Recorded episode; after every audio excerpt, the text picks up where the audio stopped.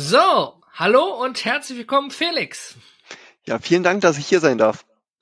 Ich habe die Ehre und ich freue mich, dass du da bist. Und ähm, der Name Frame Kollektiv hört sich schon spannend an, als ich ihn das erste Mal gelesen habe. Es hat aber mit was ganz anderem zu tun, als ich gedacht habe. Ne, als ich den Namen Frame Kollektiv gelesen habe, ich dachte, oh, okay, das hat irgendwas mit Fotografie zu tun oder mit Video zu tun, weil Frame, ja. Aber es ist viel spannender, wenn du einmal erklären würdest, was ist das Frame-Kollektiv eigentlich und wer bist du?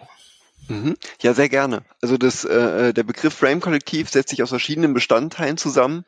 Im Endeffekt kann man sich das so vorstellen, dass wenn man das Frame kennt man ja in der Tat aus dem Film als äh, äh das Einzelbild und erst im Kollektiv ergibt sich daraus ein Film und als wir damals das Frame-Kollektiv gegründet haben, Yannick und ich gemeinsam, haben wir erkannt, dass das nicht nur für den Film als Medium an sich gilt, sondern auch für die Crew, die dahinter steht und haben dementsprechend halt gesagt, dass äh, jede Person ein einzelnes Frame ist, aber erst in der kollektiven Zusammenarbeit wird daraus dann ein finales Produkt und dementsprechend haben wir so diesen Namen dann für uns als Unternehmen kreiert und dann im Bereich Animation auch äh, äh mit integriert aber wirklich die kleinen einzelnen Schnipsel ergeben ein Ganzes, wie so ein Puzzle.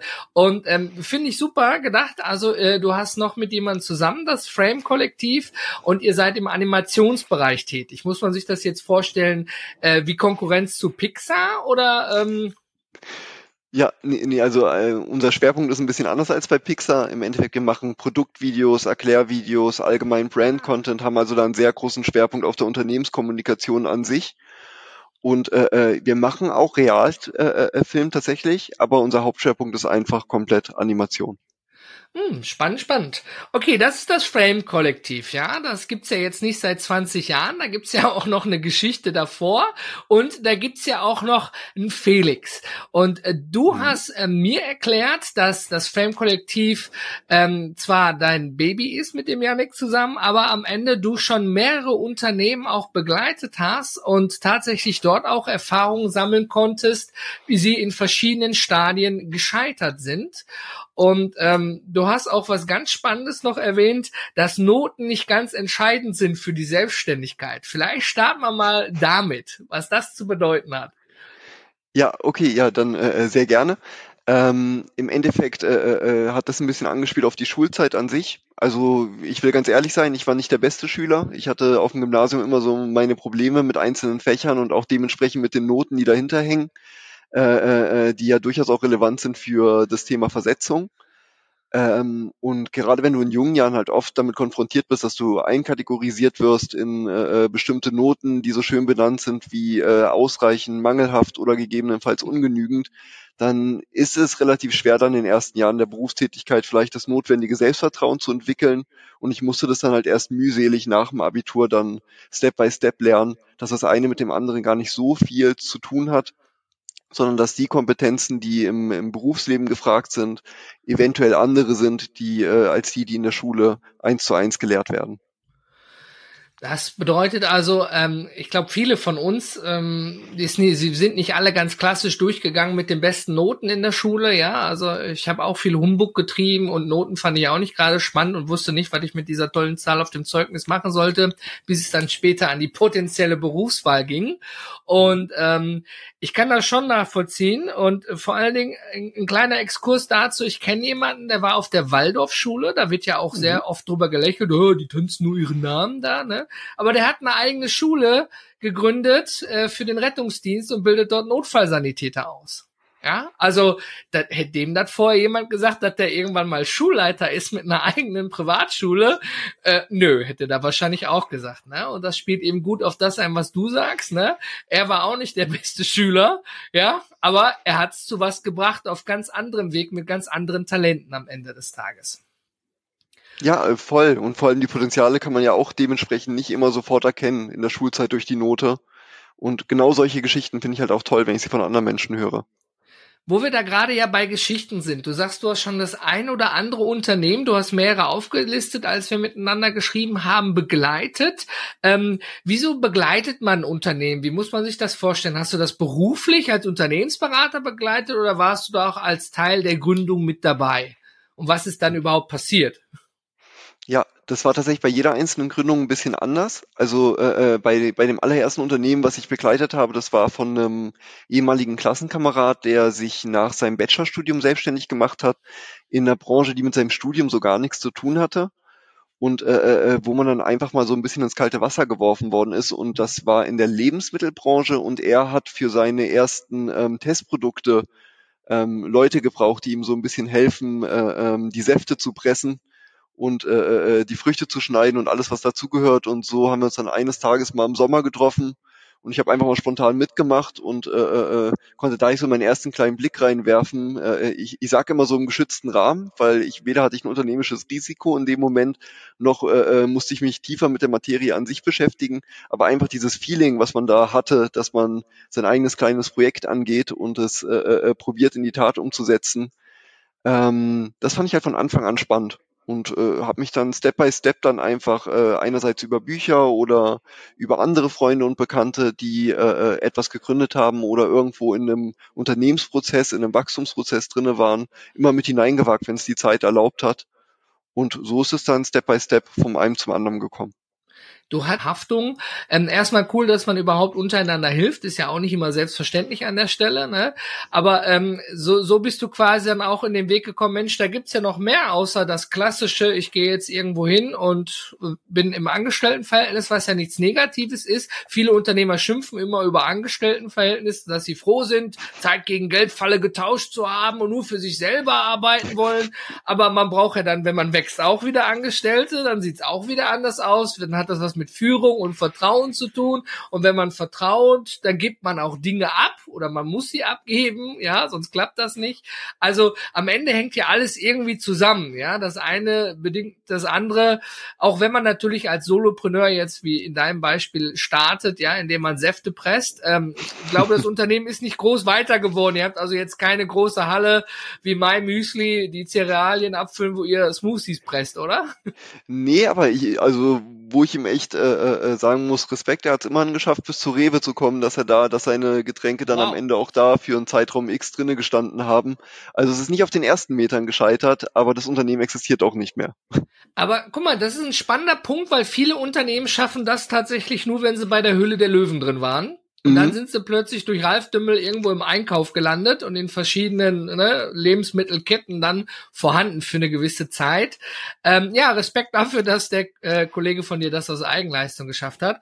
Aber weg von deinem Kollegen, ähm, du hattest natürlich dadurch die Möglichkeit auch zu lernen. Hast du denn in den anderen Unternehmen, du hast jetzt nur eins erwähnt, irgendwie mhm. so mitbekommen, wie man so richtig heftig scheitert und was das vielleicht auch privat bedeutet, wenn finanziell 20.000 Euro, ich sag mal als Beispiel, Kapital irgendwie weg sind und man plötzlich die Tomaten sehr dünn schneiden muss und alle schon mit der Hufe scharren, weil jeder Geld von einem will.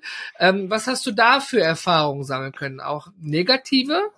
Die mhm. hätten ja sagen können, uh, nee, ich gründen, never ever. ja, ja, nee, auf jeden Fall. Ähm, das war bei mir bei meinem Bachelorprojekt der Fall. Ähm, da habe ich ein halbes Jahr lang eine Unternehmensgründung im Bereich der GmbH begleitet, also eine Kapitalgesellschaft. Und da äh, äh, äh konnte ich dann zum ersten Mal sehen, wie schnell man auch relativ viel Geld verlieren kann gerade wenn eine bestimmte Unternehmensidee oder ein Geschäftsmodell am Ende doch nicht so funktioniert, wie man skizziert hat. Und wir hatten damals relativ viel Vorarbeit geleistet. Also es war dann so ein Projektbuch von über 200 Seiten, wow. wo wir auch wirklich probiert haben, mit äh, äh, äh, Forschung und allem drum und dran, ähm, das so gut vorzubereiten wie möglich. Und am Ende hat dann doch die, die Idee an sich nicht so funktioniert, wie wir es gedacht haben. Das Unternehmen hat dann oh, ich glaube, drei Jahre sich irgendwie noch durchgehangelt. Ich war nur das erste halbe Jahr mit dabei. Ähm, mhm. aber am Ende ist es dann auch äh, äh, äh, gescheitert und das Geld war weg. Und ähm, das war auf jeden Fall so der, ja, ich würde mal sagen, so der detailreichste Einblick, den ich mal so haben konnte. Immer noch im geschützten Rahmen für mich, weil ich hatte immer noch kein Haftungsrisiko dabei, habe da nicht mit Anteilen oder irgendwie mit drin gesteckt. Ähm, sondern war eher außenstehend beraten mit dabei. Aber da zieht man natürlich auch erstmal seine Learnings raus, dass nicht alles, was man eins zu eins aus Klar. der Theorie im Studium lernt, am Ende in der Praxis so auch äh, äh, ähm, positiv funktioniert. Ich glaube, ein wichtigen Punkt, den du ansprichst, ist einmal das Lernen, weil ich bin immer noch der festen Überzeugung, die Schule bringt uns nicht bei, wie man richtig lernt, ne? sondern stupide auswendig zu lernen, wie viele Bundesländer wir haben und was der Satz des Pythagoras ist. Ist die Frage, wann uns das hilft, aber das ist ein anderes Thema, da diskutieren ganz viele Experten drüber, ja, über unser Schulsystem, was sehr überholt ist. Aber ähm, was du sagst, du, du hast, obwohl du nur begleitet hast, bist du nicht hingegangen und hast quasi die Augen verschlossen, sondern hast gesagt, okay, alles klar, ich gucke, wie machen die, wie gehen die damit um, ich gucke von links nach rechts und arbeite quasi damit, auch wenn es dich jetzt nicht betrifft. Also habe ich das richtig verstanden, dass ihr aus quasi aus dem Studium jemand gegründet habt und ihr dann begleitet habt? Das passiert ja häufig, dass aus dem Studium eine Idee entsteht und dann gegründet wird. Mhm. Ja, nee, in dem Fall war es ein bisschen anders. Ähm, und zwar ist es so, dass es bei uns im Bachelorstudium ein, ein spezielles Seminar gibt, was man als eine Art Abschlussarbeit macht, wo man das gesamte theoretische Wissen, was man zweieinhalb Jahre sich erarbeitet hat, einmal in der Praxis anwenden soll, indem man einen externen Auftraggeber sucht oder Auftraggeberin ah. und sie ein halbes Jahr lang bei einem äh, äh Projekt begleitet. Was für ein Projekt das ist, das kann man, äh, da hat man relativ freien Spielraum und ähm, ich und meine Projektgruppe, also waren noch drei andere damit drinne, wir wollten halt unbedingt eine Unternehmensgründung ähm, von Anfang an begleiten und in einem halben Jahr so viel wie möglich in sämtlichen Einzelprozessbestandteilen des Entrepreneurships ähm, Erfahrungen sammeln. Und da hatte sich dann damals im luxusorientierten Automotive-Bereich eine Möglichkeit aufgetan und da sind wir halt reingegangen. Ein Fail gehabt, der auch zu deinen Lasten ging, was dir wehtat. Mhm. Ja, also ich hatte ähm, zwei Projekte, die im Hintergrund gelaufen sind und die dann im Gründungsprozess selber schon gescheitert sind, einfach weil ähm, das eine Mal war es, ähm, weil das Team, also mit, die Leute, mit denen ich gemeinsam gründen wollte, äh, äh das hat am Ende nicht so harmoniert, wie ich es mir vorgestellt hatte dass man sich halt äh, relativ oft uneinig gewesen ist und zum Glück es noch vor der Gründung dann noch realisiert hat. Aber wir waren relativ weiter schon im Konzeptionsprozess, hatten auch schon so äh, Testprototypen uns bestellt aus dem Ausland äh, äh und und und, also und war schon da geguckt. Geld mit dabei. Ja, ja, ja, ja, klar. Werden, ne? Ja. Genau, genau, genau. Da haben wir schon ein bisschen Geld verloren, aber ich, ich finde immer die Ressource, die mir mehr wehgetan hat in dem Moment, war tatsächlich die Zeit, die da drauf gegangen ist, weil man da relativ viel Kraft und äh, äh, äh Motivation auch rein investiert. Ähm, genau, aber das äh, äh, äh, Frame-Kollektiv ist in einem Moment entstanden, wo ich eigentlich gar nicht geplant hatte, mich selbstständig zu machen. Okay. Und das sind die besten Dinge, ne? Wie ja. Partys, ne? Man hat keinen Bock, eh keinen Bock, will nur couchen und dann ist man spontan doch noch irgendwie unterwegs, dann wird's ein echt genialer Abend. Nee, voll, voll. Und in, in, in dem Fall war es äh, auch relativ verrückt, weil das war der erste Lockdown von Corona. Und äh, ich war mit meinem ehemaligen Mitbewohner gemeinsam eingeschlossen in der WG und das sollte dann mein Mitgründer werden, weil äh, Yannick und ich haben damals auch zusammen gewohnt. Wir wohnen mittlerweile nicht mehr zusammen. Aber ähm, da hat man relativ viel Zeit gehabt, miteinander zu quatschen und dann kam die Idee zum Frame-Kollektiv dann auf und wir haben es einfach mal probiert ist ja auf der einen Seite hört sich an, da war gerade kein anderer da, ne, waren Beschränkungen, ne, nehmen wir mal, was da ist, ne, nicht despektierlich gemeint, aber auf der anderen Seite dann wieder schön zu hören, ihr hattet Zeit mit ausreichend Pizza, Bier und anderen Getränken euch dann einmal auszutauschen, weil das ja offensichtlich bei dem anderen Projekt zum Beispiel fehlgeschlagen ist an der Stelle, äh, weil ihr zwar sicherlich tief im Detail wart, was ihr da ändern und tun und machen und Prototypen, aber wer was wie will, ne, wenn's, es ist immer so, ich glaube, es, es, stimmt, ne? Äh, bei Geld hört die Freundschaft auf. Ne? Mhm. Ne? Und äh, wenn, je nachdem, ist, wie viel Geld zusammenkommt am Ende und es dann auch für einen persönlich bedrohlich wird, ja, wenn das Geld fehlen würde, da muss man schon viel miteinander sprechen. Und wie lange gibt es jetzt schon das Frame-Kollektiv? Jetzt sind es fast vier Jahre. Vier Jahre. Also, also muss fast. man auch erstmal durchhalten so lange, ne? Die meisten Unternehmen scheitern ja innerhalb der ersten vier Jahre. Nee, voll. Also es gab auch einzelne Momente, wo, wo wir auch mal kurz an irgendeiner Projektflaut oder so gedacht haben, dass das jetzt doch nichts wird. Also es ist jetzt nicht, dass es so schnurstracks einfach gelaufen ist, sondern wir mussten auch Hürden und Probleme und äh, äh gesellschaftliche Entwicklungen und alles drum und dran mitmachen. Ja, ja, und äh, am Ende des Tages, wie seid ihr denn überhaupt auf die Idee gekommen, mit 2D und 3D-Animation zu arbeiten? Ähm, weil du hast bis jetzt ja kein klassischer Tischler, der eine CAD-Ausbildung hat und super Traumhäuser in 3D zeichnen kann, um sie dem Kunden zur Verfügung zu stellen. Das ist ja schon was sehr Spezielles. Wie kommt man denn darauf? Mhm. Ähm, das hat sich dadurch ergeben, dass äh, Yannick Motion Designer ist und dementsprechend seinen Schwerpunkt damals auf 2D-Animationen gehabt hat und sich in 3D immer weiter reingefuchst hat. Und äh, ähm, außerdem war der riesige Vorteil, dass während Corona gab es ja das Problem, dass diese äh, Dreharbeiten, wie ich sie normalerweise gekannt habe, ähm, relativ schwierig waren bezüglich äh, Genehmigungen. Den Hygienebeauftragten gab es auch nicht so in der Form in der Branche und dementsprechend war es quasi unmöglich zu drehen. Und äh, äh Animation konnten wir zu 100% remote machen und äh, äh, dadurch quasi die ersten Projekte von zu Hause aus der WG heraus äh, äh, an Land ziehen. Also quasi aus der Not eine Tugend gemacht. Voll, total. Ja. Das ist ja, das ist ja auch wieder schön zu hören an der Stelle, ne? Wenn ich, ich meine, ähm, Deutschland ist ja ein ein verwaltungsreiches Land, ne? Bis da irgendwas passiert, sind viele Amtsgänge notwendig, ne? Und ja, durch das äh, beschissene, entschuldige die Wortwahl Corona, ähm, sind wir auch dahin gekommen, dass jetzt plötzlich auch viel online und digital geht, zwangsweise, weil ja alles stillstand, wurde uns gut vor Augen gehalten. Im negativen Sinne wäre schön, wenn es so wäre, ohne dass man Menschenleben dabei verliert, auf anderem Wege. Es ist wie es ist, können wir nicht ändern, aber ähm, so ist daraus nun mal die Idee geboren, die ihr quasi habt und das Frame-Kollektiv. Und seid ihr jetzt nur zu zweit oder habt ihr schon ein Team dahinter? Nee, es sind mittlerweile mehrere Leute. Also sind auch schon wieder ein paar Leute weg. Ähm, wir hatten Luisa als erste Person dazu genommen. Das war eine äh, äh Gesellschafterin, mit der ich früher auch schon zusammengearbeitet hatte als äh, äh, äh, Producerin. Und ähm, Tim ist mittlerweile noch als neuer Gesellschafter mit dabei. Ähm, und wir hatten auch mit Hanna unsere erste Angestellte und auch schon eine Studierendengruppe, die quasi auch so ein Kommunikationsprojekt, wie ich es damals mit dem ähm, mit der Unternehmensgründung da äh, äh mit der GmbH gemacht hatte, die das dann für uns auch gemacht haben. Also wir gehen auch relativ kreativ dann mit den Möglichkeiten um. Das Spannende ist ja, ihr habt ja schon das große Gros und Chaos für jedes Unternehmen, ne? Gesellschaftsverträge, Anteile verteilen. Die meisten kennen da nur wirklich die Höhle der Löwen, ja, und dann mit mhm. ein bisschen hier, ein bisschen Shishi da und dann hat man irgendwelche Prozente. Aber was dahinter dann eigentlich noch an Arbeit und, und Notar und Steuerberater und ne, der, der ganze, ich sag mal, liebevoll Rattenschwanz, der da noch ja. dranhängt, ne? Und ähm, man muss ja auch überlegen, wenn man einen Gesellschafter da reinholt, egal wie viel die, prozentuale Verteilung ist, äh, man bekommt noch Geld dazu, ja, aber dann nicht als klassischer Investor, sondern eben auch jemand, der auch mit was zu sagen hat, ja, an der Stelle. Hör mal, lass uns mehr links, lass uns mehr rechts, lass uns mal eine Gesellschafterabstimmung machen. Das heißt, ihr habt ja den Verwaltungsaufwand im Unternehmen durch den Wachstum erhöht. Voll. Und wir haben vor allem auch schon die schöne Erfahrung von Neufassung von Gesellschaftsverträgen und so machen dürfen, weil der erste Gesellschaftsvertrag nicht darauf ausgelegt gewesen ist, wie das Unternehmen dann äh, äh, quasi weitergegangen ist. Ja, also die Learnings haben wir auch alle schon sammeln dürfen.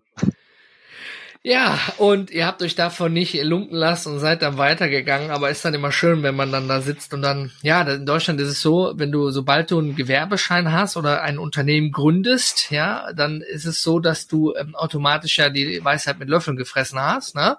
Und wenn du dann Kreuzchen falsch in irgendeinem äh, Formular vom Finanzamt oder Steuer oder sonst was hast, dann bezahlst du dafür ganz klassisch mit Schmerzensgeld, ne? Ja, ja, absolut und vor allem äh, ist auch krass, wie schnell so so ein Kreuz gesetzt werden kann. Also schon ja. im Endeffekt beim allerersten Dokument sind schon die potenziellen Gefahrstricke irgendwie mit drinne und das fand ich halt auch faszinierend. Hätte ich so vorher nicht gedacht, dass das so schnell gehen kann. Ja, ich habe äh, ein Interview mit der lieben Xenia gehabt, äh, die unterstützt Unternehmen bei der Gründung. Und da ist mir nochmal nach dem, was sie so jetzt in, in Anlehnung an dich gesagt hat, sowas ist sicherlich ähm, sehr, sehr hilfreich und förderlich. Es muss natürlich bezahlt werden, aber es wird ja auch teilweise mit, mit Fördergeldern bezahlt, was natürlich sehr gut ist, nur eben dauert in der Beantragung. Dabei wird einem aber auch geholfen. Aber da, da sind dann so Leute mit Erfahrung. Ja? Du mhm. gehst ja auch zum Steuerberater, nicht nur zwangsläufig, weil du zum Beispiel bei einer GmbH muss oder bei einer GbR, aber du willst ja auch nicht nur eine steuerliche, sondern auch eine Sozialversicher, also äh, Sozialberatung haben, wie es damit aussieht, ne, was ist mit Krankenkasse, Beiträgen, die Frau, Kinder, dies, das, jenes, welches. Und im Steuerberater steckt ja auch das Wort Beratung mit drin. Aber dass der dann vielleicht beispielhaft 150 Euro die Stunde nimmt und du sitzt vier Stunden da, gut, ne? Aber die Leute wollen ja auch euch buchen für die Animation, wo ihr dann auch dran sitzt. Ne? Also was ich damit meine, ähm, die einen investieren viel Zeit und die anderen investieren im Start des Unternehmens viel Geld. Warum ich das eben sage, das Learning machen beide mhm. dabei, aber wenn ich jetzt zum Beispiel das mal mit dem YouTuber vergleiche, der schafft sich peu à peu teureres Equipment an, Videokamera, Licht und alles, was dazugehört, aber er verbraucht erstmal ganz viel Zeit, seine persönliche Zeit vor der Kamera, um, sie, um sich diesen Kanal aufzubauen. Ne? Mhm. Und wenn man mit einer Unternehmensstruktur irgendwo Steuerberater, Notar, Gesellschafter, dies, das, jenes, dann hat man ja sofort die Rechnung. es ist nun mal so, auch der Kollege, der Smoothies ähm, gemacht hat, er musste auch erst die Früchte einkaufen, bevor er sie irgendwie in Smoothie pressen konnte am Ende des Tages. Ne? Ähm, nee, voll. Ähm, was, was ich spannend fand, du hast mir mal geschrieben, ähm, dass Pivots ein Teil des Prozesses sind. Das musst du mal ein bisschen erklären. Also die Excel-Gurus kennen sicherlich eine Pivot-Tabelle, ja, mhm. und ähm, für alle anderen, ja, die vielleicht mit Excel, Pivots und Mathematik nicht so viel am Hut haben, ähm, führ das doch mal aus, wie das gemeint ist, weil das war ja schon ein sehr spezieller Satz. Mhm. Ja, also im Endeffekt bezieht sich das bei mir auf die äh, äh, Richtungswechsel. Das bedeutet, wenn man, äh, ähm, man stellt, also im Endeffekt viele Entscheidungen, die man trifft, sind eine bestimmte These, die man in den Raum stellt, dann überprüft man die These und entweder sie stellt sich als richtig raus oder als teilweise richtig oder als falsch und der Umgang mit dem Scheitern, der da für mich immer mit drinne steckt, ist einfach super relevant, weil ähm, wir haben damals auch Fehler gemacht. Also wir machen jetzt auch bestimmt in diesem Moment Fehlern, äh, die mir teilweise bewusst sind und teilweise noch nicht bewusst sind, die ich teilweise schon akzeptiere und teilweise noch nicht akzeptiert habe. Dass Kalkuliertes so sind. Risiko im Unternehmertum, ja. Voll, genau, genau, genau. Und ähm, es geht einfach darum, dass man auch akzeptiert, dass Scheitern ein Teil von dem Prozess ist und dass es einfach nur wichtig ist, dass man daraus die richtigen Schlüsse zieht und dann Optimierungsmaßnahmen vornimmt, die dazu führen, dass danach dann das Unternehmen äh, äh, äh, weiter wachsen kann, besser wachsen kann, gesünder wachsen kann. Und äh, wir haben damals den allerersten Fehler bei der Zielgruppe gemacht und mussten es auch dann komplett adaptieren mhm. dann in dem Moment. Na gut, dieses äh, spannender Punkt, dieses Nachjustieren gehört sicherlich dazu. Ne? Das ist ja auch die, die, die Frage immer, was man macht. Ne? Bin ich jetzt mhm. Fensterputzer als Beispiel, ja, und äh, nehme pro Quadratmeter so und so viel Euro oder pro Stunde, kaufe mir mein Equipment und hoffe, dass ich im Gewerbegebiet ganz viele Fassaden machen kann, als Beispiel mit Fenstern. Ja, mhm. oder ähm, muss ich eine Software haben, die ich vertreibe, ist dann SaaS-Produkt oder bei euch eben sehr individuelles oder ein beratungsbedürftiges Produkt. Und ähm, ich finde, das gehört gehört schon dazu, so ne, auch die die die klassischen Erzeuger, ja, ähm, die jetzt zwar immer ihr fertige ihre ihre fertige Pizza erzeugen, die tiefgekühlt ist, der Weg, bis die Pizza so war, dass der Verbraucher sie auch so gut abnimmt, ja, der war auch sicherlich lang. Wir sehen dann bei den Reportagen nur, aha, so wird die Pizza gemacht, das Rezept ist geheim und da steht eine Maschine dahinter, da hängt eine Fleischhängkette und ganz viel Geld und Erfahrung eben halt, ne? Ja, nee, komplett, komplett. Es gibt ja auch Unternehmen, die, ähm, also ich finde Lernen einen ganz, ganz wichtigen Punkt, ja, weil du ja auch sagtest in der Schule, ne, dieses richtige Lernsystem, ähm, das fehlte da so an der Stelle. Und eigentlich finde ich, in der Schule sollte es auch irgendwie sowas geben, nicht nur Programmieren, ne, weil wir ja alle digital werden im Neuland, sondern auch, ähm, was bedeutet es überhaupt in einem Unternehmen zu sein? Ja, also es geht nicht zwangsläufig um die um die feste, äh, wie sagt man, um die Gründung, wie machst du das, weil ja in Deutschland verschiedene administrative Gänge nötig sind und Strukturen sind, aber mal so da reinschnuppern. Ne? Ich kann mich entsinnen, ähm, wir hatten mal in der Schule, da sind wir an die Börse gegangen. Ja, da mhm. haben wir mhm. mit der Sparkasse ein Spiel gemacht und sind an die Börse gegangen und konnten dann in so einem Demo-Software traden, tun und machen und Erfahrung damit machen. Ne? Und ich war in einer Gruppe, ne, ich glaube, das habe ich vorher noch nie gesagt, ja, wir haben nichts gemacht. Wir haben einmal was angeklickt und haben danach auf Deutsch gesagt, nichts gemacht, nur noch Party gemacht. Und irgendwann kommt eine Info von der Sparkasse, wir haben Platz eins gemacht und wir wissen bis heute nicht wie. Ja, also wir haben nichts getan und haben einen mega Output gehabt, was sicherlich viel mit Glück zu tun hatte, ja. Und andere haben hart gekämpft, haben sich abgesprochen, haben richtig getradet, haben dies, das, jenes, welches gemacht, ne? Ähm, das erinnert mich immer daran, dass ich glaube, manchmal das Leben ist wie ein Computerspiel, ja? Weil es gibt Menschen, die spielen das auf Hardcore, da ist alles scheiße, alles ist schwierig, nichts funktioniert, man muss es tausendmal machen und es gibt Menschen, so wie jetzt in dem Beispiel von dem Sparkassenbörsenspiel, ja, nur ein Beispiel, die machen was und es klappt einfach auf Anhieb, ne? Ja, ja, nee, voll, voll. Aber da, da denke ich halt auch immer so, dass man den Faktor Glück einfach auch mit einkalkulieren muss oder akzeptieren muss, dass er mit, dass er Teil des ja. Spiels ist. Akzeptieren, genau, Teil des Spiels, ne? Einmal zur richtigen Zeit am richtigen Ort beim Netzwerk und schon hat man den dicken Auftrag da dran, ne? Aber was bedeutet wieder ein dicker Auftrag? Dann hat man nur einen, wo man die Kapazitäten hintut und die anderen stehen an. Ja, ja also ähm, es ist auf jeden Fall nicht langweilig im Unternehmertum und du bist ja auch kein Solopreneur mehr an der Stelle. Du bist ja jetzt in einem großen Team unterwegs und ähm, vielleicht steche ich da mal rein, weil ähm, da hast du ja sicherlich auch deine Erfahrungen gemacht mit dem führen, ja, also mhm. Menschenführung, ich sagte ja auch eingangs einmal, hat was mit Vertrauen zu tun und Vertrauen hat was mit Abgeben zu tun. Ähm, sonst bist du natürlich ein Kontrolletti. Ne? Ich sage mhm. jetzt mal einfach so in, in meiner Aussprache. Natürlich ähm, muss man sagen, gewisse Dinge, weil du haftest ja auch dafür, äh, muss man sicherlich mal noch über den Tisch schauen, bis man sich eingeschleift hat im Team. Aber so, so eine Aufgabe mal abzugeben und dann mal zu schauen, wie das Ergebnis ist. Wie war das denn für dich, als ihr gewachsen seid? Mhm. Ähm, ja, ich Schwer muss dazu sagen. Oder Auf jeden Fall, auf jeden Fall schwer. Also du sprichst ja auch ein wichtiges Thema an. Also ich kann dir auch hier zeigen, das Thema Führung ist bei mir sehr präsent und relevant. Ähm, auch ein lebenslanger Lernprozess mit Sicherheit. Ähm, nee, äh, ich hatte ein bisschen Vorerfahrung, weil ich war ja früher äh, nach meiner Ausbildung schon mal festangestellt als Produktionsleiter in der Werbefilmproduktion. Also von daher kannte ich mich schon ein bisschen mit dem Feld an sich aus. Äh, muss aber sagen, dass die Art und Weise, wie ich damals geführt habe, würde ich heute nicht mehr machen, weil das Delegieren habe ich zwar getan, aber da war schon sehr viel äh, äh, äh, Micromanagement mit drinne, ja. dass man auch sehr viel kontrolliert hat und äh, äh viel zu sehr nachgehakt hat und die Motivation der Mitarbeiter und MitarbeiterInnen ähm, dadurch halt äh, torpediert, ohne dass man es gewusst hat in dem Moment. Manche Dinge passieren ja auch äh, unbewusst das, das wird heutzutage nicht mehr so gehandhabt bei uns. Also wir probieren ja schon ähm, eher Verantwortungsbereiche zu definieren, ähm, Verantwortung zu übertragen und ähm, die jeweiligen Personen können dann diese ähm, Tasks durchführen. Es gibt bei uns Meetings, aber nicht sehr viele, weil äh, die Meetingkultur probieren wir bewusst klein zu halten. Gerade im kleinen Unternehmen ist es ja auch noch gut möglich, das so zu handhaben, wo man aber dann auch die Möglichkeit hat, äh, äh Feedbackgespräche und alles mit zu integrieren. Aber das Thema Leadership ist bei mir so eine der großen Herausforderungen für das neue Jahr, weil ich da auch für mich selber noch neue Learnings ziehen will, einfach präventiv, ähm, Spannend, um gut vorbereitet zu sein. Du, du oh. hast ja auch gerade ein Buch reingehalten, ne? Mhm. Kannst du nochmal sagen, was es ist, weil es sehr schnell war und ich dich nicht unterbrechen wollte? Achso, kein Problem. Das ist von Brené Brown, Führung wagen. Das ist eins von diesen Büchern, die in den letzten Jahren jetzt schon ähm, häufiger besprochen worden sind, wo es äh, äh, um Themen wie mutige Führung und sowas geht, aber jetzt nicht irgendwie ähm, maskulin geprägt, sondern eher auch äh, Mut zur Verletzlichkeit und äh, Art der Offenheit und solche Dinge. Ich bin noch nicht komplett durch, ich habe es zur Hälfte jetzt. ähm, ich kann gerne in ein paar Wochen noch ein Feedback dazu geben, aber jetzt gerade traue ich mich noch nicht, es komplett beurteilen zu können.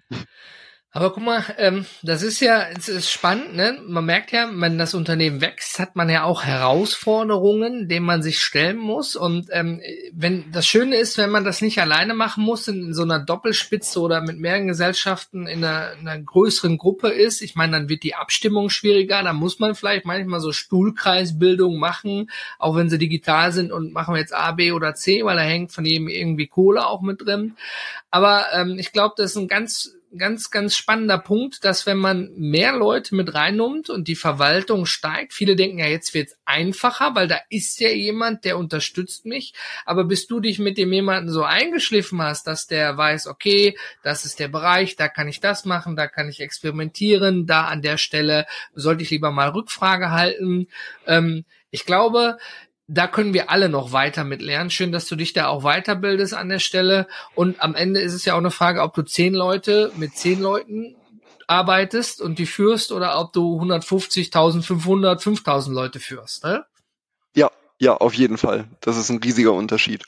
Weil ich, ich hätte mich auch letztens noch mal mit jemandem unterhalten und Führung ist ja nicht nur Urlaubsanträge genehmigen und mal Mitarbeitergespräche führen. gehört ja doch schon einiges mehr zu. Und es ist auf jeden Fall auch ein spannendes Feld. Es gibt nicht umsonst so Führungskräfte, Coachings und alles, was dazugehört. Ne? Gut, ähm, vielen Dank für die Erklärung, was Pivots sind und ähm, mit den Noten, klar, ne, sind nicht entscheidend. Ich bin auch ein gutes Beispiel dafür. Mein äh, Zeugnis von der Realschule ist auch nicht das goldglänzende mhm. Zeugnis mhm. am Ende des Tages. Aber ähm, gut, meine Träume kann ich trotzdem verfolgen.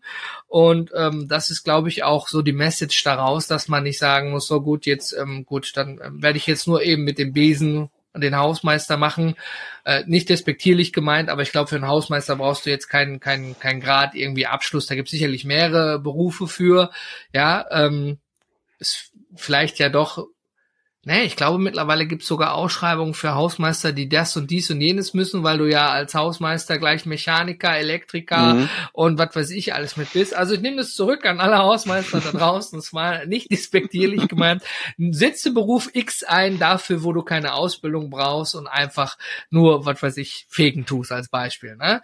Ähm, was ich damit meine an der Stelle ist ja, dass du am Ende des Tages, wenn die, die diese Noten sind ja so ein, ein, ein Schritt ne, der zuerst beim Personaler landet. Da sitzt jemand, entweder ein Personaler von HR oder der Chef noch selber und dann bekommt er dein Anschreiben und dann bekommt er deinen Lebenslauf. Mhm. Und es gibt Menschen, die entscheiden nur nach Zahlen, ja, und es gibt Menschen, die sagen, ja, die Zahlen sind mir egal, Gesicht ist sympathisch, er hat keine Rechtschreibfehler im Anschreiben gehabt, den laden wir einfach mal ein und fragen mal nach an der Stelle. Ne? Ähm, Gib doch uns doch mal einen kleinen Tipp. Wie macht ihr das bei euch, wenn ihr eine Stellenausschreibung habt? Bist du eher der Typ, gut, ich brauche jetzt jemanden, der muss wirklich die zwei in dem und dem Fach haben, sonst fehlt das technische Verständnis für das, was wir tun? Ja, weil bei Ingenieurswesen mit äh, oder Statiker, ja, also ne, da kannst du jetzt wahrscheinlich nicht mit einer 5 in Mathe ankommen am Ende des Tages. Worauf achtest du so? Was ist dir wichtig dabei? Mhm. Ja, ich, ich kann probieren, mal einen transparenten Einblick dazu geben, äh, so gut es mir möglich ist. Ähm, als wir das allererste Mal äh, äh BewerberInnen hatten für, für, für unseren ersten Job, den wir ausgeschrieben haben, muss ich gestehen, dass ich mich dabei erwischt habe, dass ich selber ähm, geklustert habe, noch nach Noten. Also die werden in der Tat mitgeschickt und ich bin natürlich auch sämtliche Unterlagen durchgegangen und habe dann selber gemerkt, dass ich doch äh, einen großen Wert darauf gelegt habe, wie da die Notengestaltung ist. Zum Glück aber noch im Prozess das realisiert und äh, äh, äh, ähm, mich dann auch selbst noch mal ein bisschen hinterfragt und geguckt, welche Faktoren sind eigentlich wirklich relevant für mich hier bei der Stelle und äh, gerade im Film ist ja eine der wichtigsten Währungen auch die äh, Referenzen, das darf man nicht ja. vergessen, oder die Skillsets, die die Personen mitbringen. Ähm, da es allerdings in dem Fall um Berufsanfänger und BerufsanfängerInnen ging, das war eine Assistenzstelle ähm, an Werkstudierende, ähm, waren da noch die nicht so viele Referenzen von. Genau, die müssen ja erstmal aufgebaut werden. Das ist ja immer dieser komische ähm, Teufelskreis, in dem man sich da befindet. Man braucht äh, äh, äh, gute Referenzen, um den ersten Job zu bekommen und den ersten Job bekommt man nur, wenn man gute Referenzen hat und irgendwie durch diesen Kreis da durchzukommen. Also war für mich genauso schwer. Das ist auch, da ist auch der Faktor Glück dann mit dabei gewesen, mit Sicherheit, äh, zur ersten Stelle. Mhm. Und ähm, ich habe das dann darüber gelöst, dass ich, also wir hatten glaube ich zehn oder elf Bewerbungen waren das und ich habe tatsächlich elf Bewerbungsgespräche dann auch geführt und habe dann über diese 20 bis 30 minütigen Gespräche dann gemeinsam mit den anderen eine Entscheidung getroffen und wir waren auch sehr glücklich mit der Entscheidung. Also falls äh, Hanna hier zuhören sollte, äh, Hanna war eine super Mitarbeiterin. super, sehr schön zu hören. Kleines Shoutout an Hanna. Ähm, man merkt ja dann so das schlechte Gewissen, was du hattest. Du wolltest jetzt wirklich keinem irgendwie benachteiligen und hast deswegen alle eingeladen. Aber das ist natürlich dann auch so ein spannender Prozess, den man dann auch selber durchmacht. Ne? Man ertappt sich dann dabei, oh, Moment mal, ne? wie, wie gehe ich damit um? Ich meine, es steht ja jetzt kein Coach neben dir und sagt, gut, wenn Bewerber kommen, musst du darauf achten, mhm. das machen, das machen und darauf achten. Ne? Ähm, spannend zu hören, da ist ja eine Weiterentwicklung bei. Es gibt vielleicht auch, hätte ja auch dein, hättest du sagen können, nee, hör mal, ähm, ich glaube, Yannick heißt der Mitgründer, richtig? Mhm, korrekt. Hättest du ja sagen können, boah, Yannick, ich so Menschen ist so nicht meins, mach du das mal und dann nimm mal, ich vertraue dir und dann ist gut oder sowas, ne? Also es gibt ja auch solche Möglichkeiten, die finde ich jetzt nicht gerade gut, ne? Weil es ja. geht ja dann ums gesamte Team, aber es gibt ja auch durchaus solche Menschen. ja, nee, nee, total, total. Ähm, jetzt haben wir viel über kleine Fails gesprochen, über Learnings von dir. Ähm, hast du denn irgendwo auf dem Weg ins Unternehmertum auch so einen richtigen Fuck-up erlebt, wo du echt so, ähm, ob es jetzt emotional war, ob es jetzt wirtschaftlich war, ob es jetzt äh, privat für dich war, wo du echt sagst, oh mein Gott, ähm, nee, so geht das gar nicht und da bist du aber dann raus und hast vielleicht da eine Erfahrung, wovon andere hier der Follower profitieren könnten, wenn sie sich ja vielleicht in einer ähnlichen Situation wiederfinden, nachdem sie jetzt zuhören. Mhm. Also ich glaube, so den allerersten Fuck-up, den man irgendwie, aber ich, den muss wahrscheinlich jeder Selbstständige durchmachen äh, oder durchleben, war bei mir so die allererste größere Projektflaute. Damit meine ich jetzt nicht einfach nur so zwei, drei Wochen mal kurz keinen Auftrag zu haben. Ähm, also vor allem, wenn man jetzt, wie ich dann 100% selbstständig ist, sondern es ging dann über mehrere Monate und äh, äh, war eine sehr unsichere Zeit und die Rücklagen sind auch immer weiter aufgebraucht gewesen. Und äh, äh damals war ich mit äh, äh, Yannick und Luisa zusammen, also wir waren schon zu dritt und äh, man hat halt gemerkt, dass bei einem von uns dann die Stimmung angefangen hat zu kippen, dann beim nächsten mit und es war fast wie so ein Domino-Effekt. Oh. Und äh, äh, dann sind dann so diese kurzen Momente, wo man auf einmal alles hinterfragt. Also es gibt auch die kleineren Momente, also diese, diese Selbstständigkeit hinterfragen, das kennt, glaube ich, jeder von uns auch mal zeitweise, äh, äh wenn es halt nicht hundertprozentig läuft. Ähm, aber da war es halt schon mal zeitweise kurzzeitig kritisch gewesen. Das ist jetzt, oh Gott, zwei, zwei Jahre her. Ähm, und da mussten wir tatsächlich damals dann unsere ganze Sales- und Akquise-Strategie äh, äh, nochmal optimieren, um über mehr Kanäle dann ähm, potenzielle Aufträge wieder rausfiltern zu können, weil der ursprüngliche Weg so nicht mehr funktioniert hat. Ähm, dieses Gefühl, mhm. boah, machen wir das noch richtig? Das Geld schwindet und dann ist das weg und dann ist vielleicht das und dann ist vielleicht noch das, was mich privat sehr tangieren würde. Ähm, du hattest gerade nicht diesen Domino-Effekt erwähnt, ja, das ist ja dann schnell umgeschlagen. Gab es dann bei mhm. euch im, im Dreiergespann jemanden, der die Fahne hochgehalten hat, ja, unternehmerischen Optimismus, sagt, Leute, das wird schon, nur nicht so wie immer, sondern wir müssen jetzt was ändern, damit es besser werden kann, weil wir stehen ja schon hier scheiße, wo es gerade scheiße ist, ja, die Rücklagen gehen weg. Wie ist das gelaufen? Weil so, viele Menschen finden sich auch privat oder im Unternehmerbereich in solchen sage ich mal, Situationen immer wieder. Und wie kommt man da wieder gut raus? Ähm, war da jemand bei euch, der ne, gepusht hat oder mhm. habt ihr euch da irgendwie jeder für sich selber rausgeholt? Nee, also es, es gab jetzt nicht die eine Person, die die ganze Zeit hundertprozentigen Optimismus ausgestrahlt hat. Äh, äh, das war eher so eine Art Wechselspiel zwischen den einzelnen äh, Gesellschaftern und GesellschafterInnen, äh, weil es auch ein bisschen tagesformabhängig gewesen ist. Also ich meine, die Zahlen kannten wir alle. Wir haben da auch äh, 100% Transparenz innerhalb der Gesellschaft. Also jeder kann bei uns im Buchhaltungssystem jeden Tag Einblicke in alle Einnahmen und Ausgaben haben. Wir sind da auch äh, äh relativ ordentlich, dass es tatsächlich tagesaktuell bei uns ist, soweit von den Belegen. Ähm, aber äh, äh, äh, ähm, am, am Endeffekt hat's ein Meeting dann entschieden, wo, wo, wo wir wieder äh, äh, Optimismus fassen konnten. Und ich kann nicht mehr genau sagen, welche Information es genau war. Das war eigentlich eher so der richtige Moment, wo das richtige Wort dann gefallen ist, ja. wo man dann die richtige Idee hatte und Hoffnung daraus geschöpft so hat. Und zum Glück hat sich die Hoffnung bewahrheitet. Genau, genau. Ja. Ja, also ähm, auch schön zu hören, dass man dann da wieder rausgegangen ist, weil es erfordert ja auch dann einen gewissen Mut und ich meine, das zeigt ja auch, dass ihr ein gutes Gespann zu dem Zeitpunkt gewesen seid. Ja, und jetzt kein fauler Apfel dabei saß, der noch weiter dafür gesorgt hat, dass das Schiff weiter sinkt, sondern dass ihr dann auch Hand angelegt habt. Ne? Ich meine, das hat man ja auch während Corona sehr häufig gehört, wo dann plötzlich Menschen total kreativ werden in der Not. Wenn das nicht geht, dann machen wir aber das und dann ist das wieder verboten worden, dann müssen wir aber so irgendwie an Kohle Kohle kommen. Man wird eben in der Not erfinderisch, wie man so schön sagt, ne? Obwohl man jetzt keine fertige Sales-Ausbildung hat und manchmal kann man ja auch nur probieren, ne? Aber probieren bedeutet vielleicht auch, ich muss, obwohl ich kein Geld habe, Geld ausgeben, um wieder Geld reinzubekommen. Darf man auch nicht vergessen, ne? Ja, ja, voll. Das haben wir auch zeitweise genutzt, indem wir halt in Technik investiert haben, bei der wir dann gemerkt haben, dass wir eventuell dadurch ähm, eine, eine, eine Position, wo wir immer extern anmieten mussten, gegen eine Situation dadurch tauschen konnten, wo wir einerseits es selber nutzen konnten, wodurch die Kostenposition weggefallen ist und andererseits sogar einen neuen Einnahmepunkt hatten, indem wir halt selber auch die Technik anbieten konnten. Also mit solchen Spielereien, Investitionen, wo man erstmal Mut beweisen musste, auch in der Krisensituation, das haben wir auch schon im kleinen Rahmen erleben dürfen in der Form. Ja, siehst du, genau das ist nämlich der spannende Punkt, weil am Ende des Tages, ähm, du hast kaum Geld oder du siehst das Geld flöten, ja, die Tomaten werden dünner, ja, aber am Ende des Tages musst du noch mal Geld in die Hand nehmen, damit es dann vielleicht, das weiß man ja vorher nicht, man hat ja, ja keine Kristallkugel oder Glaskugel, besser wird an der Stelle. Ja, total. Und Geld versenkt also haben wir auch schon. Das muss man auch sagen. So. ich, ich sehe, ihr habt schon einiges durch beim Frame-Kollektiv und auch in deiner Zeit davor.